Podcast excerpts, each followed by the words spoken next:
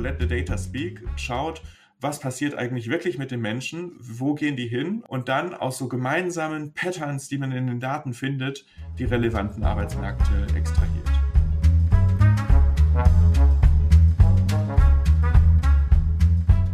Jan Limczyk ist Assistenzprofessor für Wirtschaft an der European School of Management and Technology, kurz ESMT in Berlin. Er hat 2020 den zweiten Preis für Nachwuchswissenschaftler des Deutschen Wirtschaftspreises der Joachim Herz Stiftung gewonnen, und zwar für eine Arbeit über relevante Arbeitsmärkte. Darüber, was das ist, relevante Arbeitsmärkte und warum es wichtig ist, die zu kennen, möchte ich heute mit ihm sprechen. Herzlich willkommen, Jan Nimczyk. Hallo, vielen Dank für die Einladung.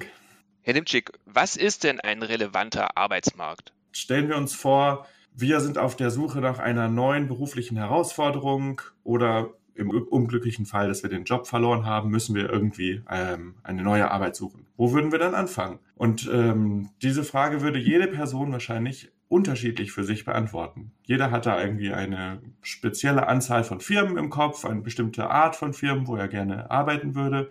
Das heißt, es, ähm, die Frage, was der relevante Arbeitsmarkt für jemanden ist, ist eigentlich sehr individuell und lässt sich nicht durch allgemeine Kategorien wie das ist die Stadt Hamburg oder das ist jede Arbeitsstelle in der Chemieindustrie oder sowas beantworten. Warum ist es wichtig, die zu kennen? Warum ist es wichtig, sich mit relevanten Arbeitsmärkten zu beschäftigen und nicht ähm, wie weiterhin, also wie man es bisher gemacht hat, äh, zu sagen, jemand, der in Hamburg Arbeit sucht, für den ist ganz Hamburg sozusagen, alle Firmen in Hamburg erstmal ein, ein Arbeitsmarkt, auf dem er sich bewerben kann? Das hat verschiedene Gründe. Also der, der ähm, erste und vielleicht für die Politikberatung oder für die Arbeitslosenberatung entscheidende Punkt könnte sein, dass man, ähm, wenn jemand ähm, den Job verloren hat, Vorschläge machen könnte, wo derjenige ähm, suchen könnte. Das ist ja das, was Arbeitsagenturen oft machen. Und da gibt es jetzt einige experimentelle Forschung, die gezeigt hat, dass es, dass es durchaus erfolgsversprechend ist, wenn man da Vorschläge macht, die auch mal über den Tellerrand herausschauen ähm, und um herauszufinden, wo es sinnvoll ist zu suchen, wäre es, äh, wäre es natürlich gut, ein Verständnis zu haben, welcher Arbeitsmarkt relevant ist für eine bestimmte Person. Ein anderes Beispiel sind die Auswirkungen von starken ökonomischen Schocks. Also in der Arbeit, die mit dem Preis ausgezeichnet wurde, schaue ich mir einen ganz bestimmten äh, Schock an, nämlich den Zusammenbruch der Stahlindustrie in Österreich. Das war dort ähm, eine große Sache in der 1980er, ist also schon ein bisschen her hatte aber große Auswirkungen, nicht nur auf die Stahlindustrie, sondern auch auf umgebende Industrien oder umgebende Arbeiter. Das heißt, was passiert ist, ist, dass die österreichische Politik sich irgendwie überlegt hat, man muss den Leuten helfen und dann für Leute in bestimmten Regionen und in bestimmten Altersgruppen gesagt hat, ja, ihr bekommt mehr Arbeitslosenhilfe. Die Frage ist jetzt natürlich, wem gibt man diese, diese Ausweitung der Arbeitslosenhilfe? Das heißt, äh, wenn man eine gute Definition für einen relevanten Arbeitsmarkt hat, dann kann man vielleicht viel besser und zielgenauer Hilfen an äh, betroffene Leute schicken, die von solchen Schocks beeinflusst sind. Das heißt, es gab damals Menschen, die wahrscheinlich ganz schnell wieder einen Arbeitsplatz gefunden haben, die nicht unbedingt Unterstützung benötigt haben, die aber sonst vielleicht bekommen hätten, so, so nach dem Gießkannenprinzip. Und es gab andere, die viel stärker darauf angewiesen Genau, genau so ist es. Also ähm, eins äh, der, der zentralen Ergebnisse der Arbeit ist, dass solche Arbeitsmärkte eben nicht nur lokal begrenzt sind. Natürlich kann es passieren, dass wenn jetzt ähm, die Stahlindustrie in einer Region den Bach heruntergeht, dass die Leute sich irgendwie nicht mehr leisten können, ins Restaurant zu gehen, zum Friseur zu gehen und dass dadurch auch die lokale Umgebung leidet. Aber was viel relevanter ist, ist, dass die Firmen betroffen sind, die direkte Verbindungen haben mit, mit der betroffenen Industrie. Und diese Verbindungen lassen sich sehr gut durch Ströme am Arbeitsmarkt äh, nachvollziehen. Das heißt, wenn man sieht, wo die Leute vorher hingegangen sind, wer gehörte zum gleichen Arbeitsmarkt wie die Stahlindustrie, und das kann muss dann gar nicht in der Nähe sein, sondern es kann auch räumlich äh, weit weg sein, dann sind das die Leute, die eigentlich viel direkter betroffen sind als, äh, als die lokalen Nachbarn. Das bedeutet aber auch nicht unbedingt, dass jetzt, dass man sozusagen nur eine Industrie betrachtet, sondern das können durchaus auch noch andere Unternehmen gewesen sein, die dann davon, also aus anderen Branchen sozusagen, die, die davon betroffen gewesen sind. Genau so ist es. Die methodische Idee des, des Papers ist es eigentlich, dass man nicht nicht nach irgendwelchen vorgegebenen Kategorien sucht, also Industrien oder Regionen oder Berufen, sondern dass man nach dem Motto Let the Data Speak schaut, was passiert eigentlich wirklich mit den Menschen, wo gehen die hin und dann aus so gemeinsamen Patterns, die man in den Daten findet, die relevanten Arbeitsmärkte extrahiert. Das heißt, ähm, wenn ich Ströme sehe, egal ob es eine Firma aus der gleichen Branche ist oder nicht, wenn ich starke äh, Beziehungen zwischen zwei Firmen ähm, sehe, dadurch, dass viele Arbeitnehmer von der einen zur anderen und, äh, äh, und zurückgehen, dann scheint das darauf hinzuweisen, dass das im gleichen Arbeitsmarkt ist. Inwiefern nutzt das denn der Arbeitsmarktpolitik? Wenn ich das richtig verstehe, sind das ja jetzt vor allem Erkenntnisse, die man sozusagen in der, in der Rückschau oder aus der Rückschau gewinnt. Inwiefern bringt das was für anstehende Schocks auf Arbeitsmärkten? Also ich versuche zu zeigen in der Arbeit, dass, ähm, dass diese Methode auch gut geeignet ist, um Vorhersagen zu machen. Das ist äh, im Grunde eine Art Machine Learning Prinzip. Also man lernt aus, äh, aus, Vergangen, äh, aus Vergangenheit, äh, aus Pattern, die die Vergangenheit betreffen, über äh, mögliche zukünftige Auswirkungen. Und dadurch, dadurch, dass man diese Methode hat, zukünftige Ströme vorherzusagen, basierend auf dem, was man schon beobachtet hat, kann man also auch einen Blick in die Zukunft wagen. Könnten Sie das nochmal an einem, an einem Beispiel ein bisschen konkreter machen? Also, was ich, was ich mache, ist, also dieser, dieser Stahlschock in Österreich, der war eigentlich ein sehr unvorhergesehener äh, Schock. Es war so, dass ähm, es schon lange klar war, in den 1970er Jahren schon, dass die Stahlindustrie nicht wirklich produktiv ist dort. Allerdings wurden initial diese ganzen Verluste, die dort gemacht wurden, immer von der österreichischen Regierung gedeckt. Dann gab es einen, einen, plötzlichen Schock, da haben die sich total verspekuliert und äh, das alte Management wurde, wurde entlassen. Und auf einmal wurde ein neues äh, Management mit einer sehr stark äh, neu ausgerichteten Strategie, die auf äh, Schließungen und Massenentlassungen ausgerichtet war, wurde eingesetzt. Was ich jetzt mache, ist, ich nutze die Zeit vorher, das heißt vor diesem plötzlichen Schock, vor diesem Spekulationsskandal, um herauszufinden, was sind die Patterns, wo gehen die Leute hin, welches sind die verbundenen Firmen, die mit dieser Stahlindustrie verbunden sind und nutze das, um vorherzusagen, was passiert dann nach diesem Schock. Das heißt, jetzt auch übertragen auf eine moderne Situation, man könnte, wenn man einen Schock hat, schauen, was sind die verbundenen äh, Firmen in der Zeit vor dieser Periode, und daraus dann Vorhersagen treffen, wo könnten diese Arbeit äh, entlassenen ähm, Arbeitnehmer jetzt hingehen, nachdem sie von dem starken Schock getroffen sind. Und da könnte dann eine Beratung durch jetzt in dem Fall eine Arbeitsagentur oder ein Jobcenter gezielt ansetzen und sagen, äh, sie müssen, Richtig. müssen schauen, in die Richtung zu gehen. Dort können, dort haben sie die größten Chancen, um, um einen neuen Job zu finden. Richtig, genau so ist es. Also ähm, in der Praxis ist es dann ja leider so, ähm, so, dass irgendwie die Entscheidung, wer soll jetzt zum Beispiel von dieser Ausweitung der Arbeitslosenhilfe oder von gezieltem Jobberatungstraining profitieren, dass die irgendwie politisch entschieden werden. Also in Österreich war das so, dass dann halt irgendwie, wer lauter geschrien hat, dass sein Wahlkreis auch noch äh, in die, in die Treatment-Region äh, gehören sollte, der hat das auch bekommen. Wenn man das auf eine wissenschaftliche Basis stellen könnte, wäre dann natürlich viel gewonnen. Wenn man sagen könnte, hier, wir haben eine Methode, um zu schauen, wer ähm, ist tatsächlich von solchen Schocks betroffen und könnte wirklich von äh, der Hilfe profitieren. Nochmal eine Frage zur Methodik. Warum war es so interessant, ausgerechnet in Österreich zu gucken?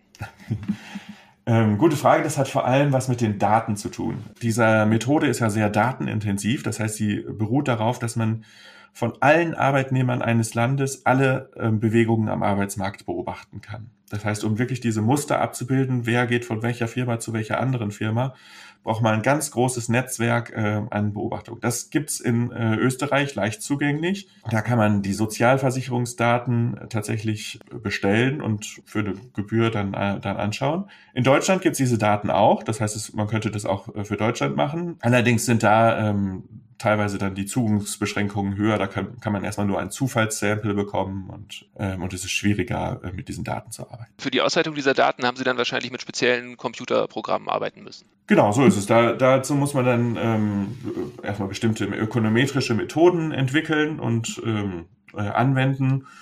Das dauert natürlich eine ganze Weile. Also das ist äh, was, mit dem ich mich äh, die gesamte Dauer meiner Doktorarbeit beschäftigt habe. Aber es macht mir auch großen Spaß, da irgendwie so herumzubasteln. Ich hätte jetzt noch mal ein, ein anderes Thema. Sie sind ja ähm, nicht nur Preisträger unseres Wirtschaftspreises, sondern auch Fellow bei unseren Add-on-Fellowships. Ähm, das ist ja ein Programm, das im Bereich der Wirtschaftswissenschaften junge Wissenschaftler unterstützt, die auch interdisziplinär arbeiten. Mit welchem Projekt sind Sie da vertreten und wofür verwenden Sie das, äh, die finanzielle Unterstützung, die Sie im Rahmen dieses Fellowships bekommen? Ja, dieses Fellowship ist wirklich eine tolle Sache. Ich benutze das hauptsächlich für ein anderes Projekt, in dem es auch um Fragen der Mobilität am Arbeitsmarkt geht, aber um Fragen, was passiert, wenn diese Mobilität stark eingeschränkt ist. Und ähm, die Interdisziplinarität kommt da ins Spiel, ähm, weil ich mir äh, bestimmte historische Episoden in der Geschichte in, in, in Deutschland anschaue. Ähm, also in, in dem ähm, Hauptprojekt, was dort gefördert wird, geht es eigentlich um die Flüchtlingswelle ähm, von Heimatvertriebenen, die nach dem Zweiten Weltkrieg aus den äh, ehemals deutschen Ostgebieten ähm, ins heutige Deutschland fliehen mussten und die dort aber sehr unterschiedlich aus, äh, aufgenommen wurden. Das heißt, ähm, in der Zeit äh, der Besatzungszonen zwischen 1945 und 1949 war es so, dass die amerikanische, britische und sowjetische äh, Besatzungszone diese Flüchtlinge aufgenommen haben. Die französische Besatzungszone allerdings zumindest zu Beginn nicht. Die haben ja. sich nicht, nicht an diese Vereinbarungen aus den äh, aus der Potsdamer und Jalta-Konferenz äh, gehalten, weil sie selbst da gar nicht beteiligt waren. Ähm, und deswegen haben sie diese Flüchtlinge nicht aufgenommen. Das heißt, da gab es eine starke Mobilitätsschranke. Die äh, Flüchtlinge konnten bis zur Grenze der französischen Besatzungszone gehen, aber nicht weiter. Das heißt, wenn man jetzt genau entlang dieser Grenze zwischen der amerikanischen und französischen Besatzungszone schaut, dann sieht man Nachbardörfer. In dem einen Dorf kamen auf einmal 20 Prozent der Bevölkerung hinzu das passierte ja in sehr kurzer Zeit und zwar ein sehr großer äh, Bevölkerungsschock. Auf der anderen Seite passierte nichts. Und das hat natürlich ganz starke auf, äh, Auswirkungen auf den Arbeitsmarkt und auf die ökonomische Entwicklung, interessanterweise bis heute. Das heißt, wenn wir uns das anschauen, dann äh, finden wir auch heute noch signifikante Unterschiede entlang dieser Grenze in der Produktivität äh, der Bevölkerung, in den Löhnen, in den Mietpreisen, und es ist so, dass auf der Seite, auf der amerikanischen Seite, wo die Flüchtlinge aufgenommen waren, äh, eine höhere Pro-Kopf-Produktivität, ähm, höhere Löhne auch heute noch vorherrschen. Ah, das ist interessant. Also hat ähm, in dem Fall kann man, kann man klar sagen, dass die Migration ähm, zu einem stärkeren Wirtschaftswachstum geführt hat. Absolut. Und da, da gibt es auch einige ähm, Erklärungen für. Also wahrscheinlich, äh, die wahrscheinlichste Erklärung ist, dass dadurch, dass diese Arbeitskräfte plötzlich vorhanden waren, der Push, dieser Industrialisierungspush, der in, im Rahmen des, des deutschen Wirtschaftswunders, so nennt man das ja dann auch, äh, entstand, wo dann plötzlich eine massive Nachfrage nach Arbeitskräften in der Industrie war, der konnte auf dieser Seite natürlich viel besser erfüllt werden als auf der französischen Seite, wo das eben nicht der Fall war, wo diese äh, potenziellen Arbeitskräfte nicht da waren. Und durch diese schnellere Entwicklung hin zur Industrialisierung äh, konnten sich dann so mit der Zeit sich selbst verstärkende Effekte, ähm, Ökonomen sprechen da auch von Agglomerationseffekten, ergeben, die durch eine, durch diese dichtere äh, Bevölkerung äh, getrieben sind. Ist das schon, ist diese Untersuchung schon fertig oder sind Sie da noch? Ähm, noch nicht ganz fertig. Nee. Das ist ein Zwischenbericht. Ähm, wir sind im Moment dabei, das aufzuschreiben. Also ich hoffe, dass wir, dass wir bald äh, tatsächlich das, das auch als fertiges Paper haben. Ähm, aber es ist ein sehr aufwendiges Projekt, weil man da ähm, und deswegen ist die Unterstützung der Herzstiftung da natürlich auch ähm, sehr willkommen, weil man da viel graben muss in, in historischen Archiven, weil man da ähm, Daten ausbuddeln muss aus äh, alten Volkszählungen und viel Handarbeit leisten muss, ähm, um, um, um tatsächlich vorwärts zu kommen. Arbeiten Sie da jetzt auch mit Historikern zusammen oder ist das sozusagen nur, dass Sie sich an, äh, an historischen Quellen bedienen? Ich äh, arbeite in dem Fall nicht konkret an, ähm, mit Historikern zusammen, allerdings äh, natürlich sehr viel äh, mit historischen Quellen, insbesondere natürlich historischen Daten. Also das ähm, Ganze ist ähm, ähnlich wie meine anderen Projekte auch ein sehr datengetriebenes Projekt. Und da geht's dann hauptsächlich darum, diese Daten erstmal zu finden, auszugraben und, ähm, und zu digitalisieren und und somit für die Quantifizierung äh, erstmal zugänglich zu machen. Was sind denn äh, Ihre nächsten Projekte, wenn das abgeschlossen ist? Verraten Sie uns das? ähm, ich glaube, die, das Thema der, der Mobilität von Arbeitskräften lässt mich nicht los. Ähm, in, äh, in nächster Zeit arbeite ich sehr viel an, einem, äh, an einer Idee, wo es darum geht, ähm, auch mal die Mobilität innerhalb von Firmen abzubilden Das heißt, ja. wir, äh, ich habe jetzt viel heute geredet, was passiert eigentlich zwischen, äh, zwischen Firmen oder zwischen Regionen, wenn Leute, wenn, wenn Leute äh, da mobil sind. Allerdings ist es ja so, dass 50 Prozent aller Jobwechsel innerhalb von Firmen stattfinden. Das sind dann irgendwelche Beförderungen oder äh, Änderungen im, äh, in der Tätigkeit, die man, die man innerhalb eines Unternehmens macht. Und die sind in der Forschung ähm, noch relativ unterbelichtet, diese, diese Bewegungen innerhalb der Unternehmen. Und ähm, das heißt, eine meiner zukünftigen Forschungsideen geht in diese Richtung, das genauer abzubilden, was da eigentlich passiert. Und dann das Zusammenspiel zwischen den externen und den internen Arbeitsmärkten genauer zu beleuchten. Klingt auf jeden Fall nach, nach spannenden Forschungsprojekten. Jetzt habe ich noch eine Schlussfrage an Sie. Welche drei Eigenschaften sollte ein Forscher mitbringen, um erfolgreich zu sein? Das ist eine sehr gute Frage. Das äh, frage ich mich auch immer wieder. Ähm, ich glaube, Ausdauer ist sehr wichtig. Das merke ich jetzt, dass diese Projekte doch sehr, sehr langwierig sind. Ähm, das heißt, man braucht wirklich viel Zeit, Geduld, manchmal vielleicht auch äh, Frustrationstoleranz, um, um mit Rückschlägen umzugehen. Aber ähm, vor allem muss man da wirklich dranbleiben.